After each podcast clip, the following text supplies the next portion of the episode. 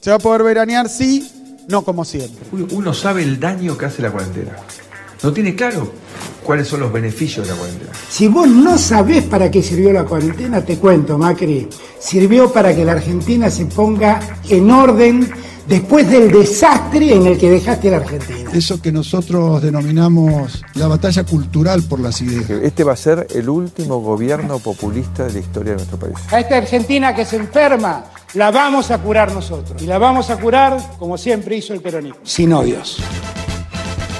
Resumen de noticias. 216 días y contando, amigues.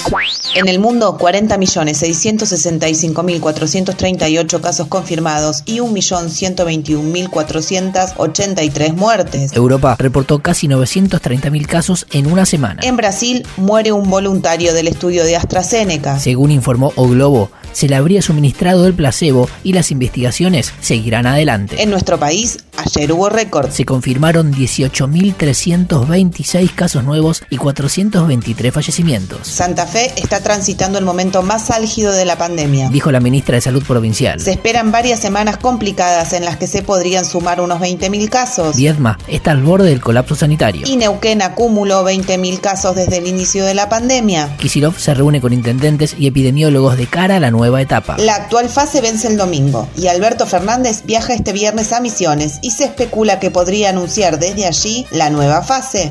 Otras noticias. Hoy Abuelas cumple 43 años Y Alberto Fernández encabezó el acto del certificado de preidentificación de Renaper para garantizar el derecho a la identidad. Hagamos algo rápido, porque hay un montón de argentinos que evidentemente no tienen documento y eso les complica su vida.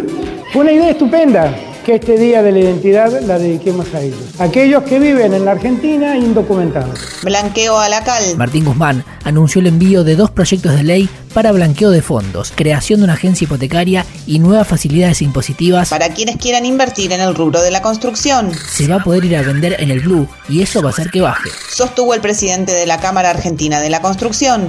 No todo lo que brilla. Barry Gold anunció que planea contratar 700 obreros e invertir 400 millones de dólares para extender la vida útil del proyecto minero veladero. Según los ambientalistas, Veladero no solo viola la ley de glaciares por encontrarse justamente sobre un acuífero periglaciar, sino que además acumula varias denuncias por derrames de cianuro. gran insumo de este tipo de actividad de la mega minería es el agua. Veladero, según su propio informe de impacto ambiental, tiene autorizado 110 litros por segundo.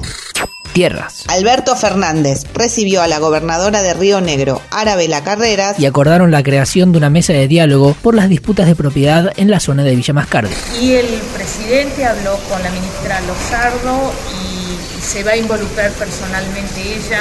siguiendo con las disputas por la tierra, El exministro macrista Luis Miguel Echevere apostó manifestantes en las puertas de la estancia Casa Nueva donde se encuentra su hermana y un grupo de productores rurales. con las consignas Fuera Grabois de Entre Ríos y Bordet cómplice. El bloqueo con tractores y camionetas se mantuvo durante toda la madrugada. Unos 100 efectivos de la policía provincial se encuentran en el lugar de manera preventiva para que triunfe la racionalidad y el respeto a la ley. Sostuvieron autoridades entrerrianas. y que ustedes tengan un salvoconducto para tratar de salir de la provincia sin ningún problema. Yo puedo estar muy tranquilo, pero no todos están tranquilos. Mire, señores, yo hablo con los con el expediente. Nos encontramos en tribunales. Elecciones 2021. No falta tanto y frente a un eventual contexto de pandemia, el gobierno comenzó la primera de una docena de reuniones. La Secretaría de Asuntos Políticos y la Dirección Nacional Electoral realizaron una teleconferencia con apoderados de partidos políticos de La Pampa, Neuquén y Río Negro. Continuidad de noticias. La Corte, Se reúne hoy y podría decidir sobre los traslados de Bertuzzi, Bruglia y Castelli. Consejo Económico y Social, Comienzan las mesas de trabajo específicas con la reunión del sector automotriz. parlamentarias, Obtuvo dictamen el proyecto de ley de etiquetado frontal de alimentos y podría tratarse la semana que viene en senadores. en diputados, hoy buscarán dictamen para el presupuesto 2021. Y ayer no se trató la modificación en la ley 26.815 de manejo del fuego. Y en Mendoza, la Cámara de Diputados dio media sanción al proyecto para regular el uso medicinal y terapéutico del cannabis, así como su producción e investigación científica. linchamiento. Un grupo de vecinos mató a golpes en Tucumán al sospechoso del femicidio de Abigail Rickel, de 29 años. Un delirio. Reapareció Vidal. Un delirio. Sí, sí, también. Lo hizo en un encuentro por Zoom. Con militantes pro de San Isidro, donde sostuvo. No me fui a ningún lado. Mi vocación sigue intacta y queremos empezar otro ciclo. La actriz española Ángela Molina es noticia porque siendo una mujer madura no quiere teñirse el pelo ni hacerse cirugías. ¿Por qué no se van a deconstruir un poquito, muchachos? Pino Solanas sigue internado por COVID-19. Y feliz cumpleaños, querida Estela. Hasta acá la información del día. Podría ser peor. O mejor. Pero siempre es lo que es. Nadie puede vivir con una identidad falsa o cambiada.